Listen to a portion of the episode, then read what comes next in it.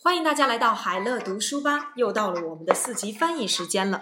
今天呢，我们来说一说北京首都国际机场这段文字。北京首都国际机场 （Beijing Capital International Airport），它位于北京市中心东北方向三十二公里处。机场于一九五八年投入使用，至今已有五十多年的历史。二零一二年，机场旅客吞吐量超过了八千万人次，是世界排名第二繁忙的机场。航班起降次数达到了五十六万次，世界排名第六。然而，机场的容量仍然是不能满足客流量的需求，因此，一个新机场将在大兴县修建，预计二零一八年能够竣工并投入使用。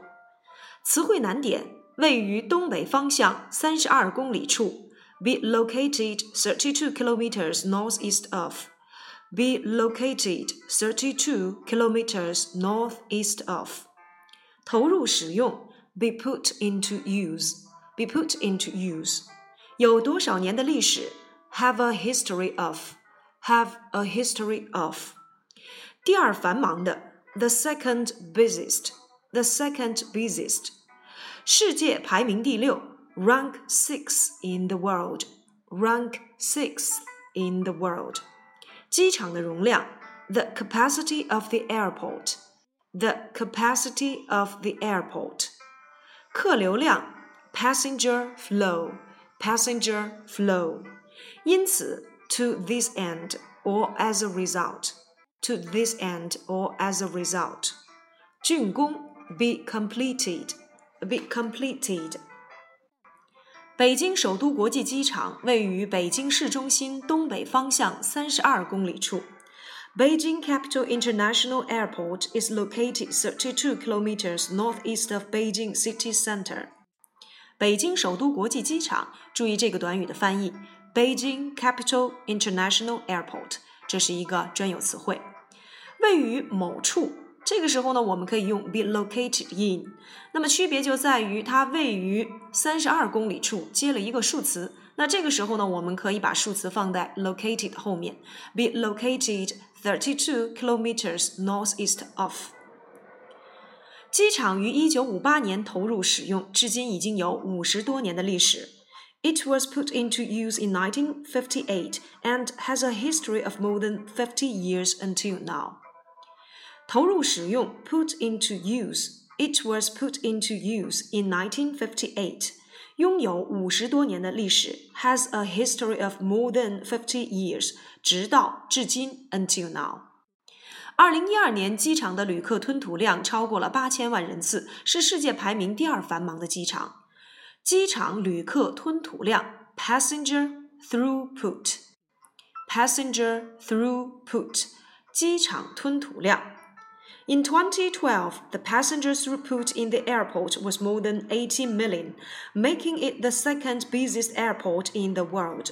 这个句子我们把它分成了两个分句，前一个分句机场旅客吞吐量 passengers throughput 超过，可以处理为句子的主干。而后一分句是什么什么的机场，可以套用为 make something done 或者是 make somebody something 的结构，处理成前一分句的伴随状语，表达为 making it the second busiest airport in the world。航班起降次数达到了五十六万次，世界排名第六。起降 take off and landing，take off and landing。 The airport's airplane takes off and landings reached about 560,000, ranking 6 in the world. Takes off and landings. 起降，世界排名第几？我们也用到了一个分词结构，ranking ranking six in the world。尽管如此，机场的容量仍然不能够满足客流量的需求。 However, the capacity of the airport still cannot fully meet the passengers' flows. 客流量 passenger flow 满足客流量，我们使用 meet the passenger flows。因此，一个新机场将在大兴县修建，预计二零一八年能够竣工并投入使用。To this end，因此，equals to as a result。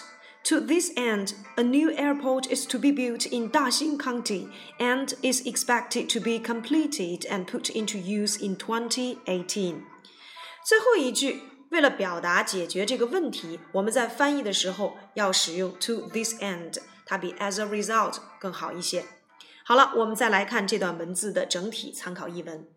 Beijing Capital International Airport is located 32 kilometers northeast of Beijing city center. It was put into use in 1958 and has a history of more than 50 years until now. In 2012, the passengers throughput in the airport was more than 80 million, making it the second busiest airport in the world. The airport's airplane takes off and landings reach about 560,000, ranking sixth in the world. However, the capacity of the airport still cannot fully meet the passenger flows. To this end, a new airport is to be built in Daxing County and expected to complete it and put into use in 2018.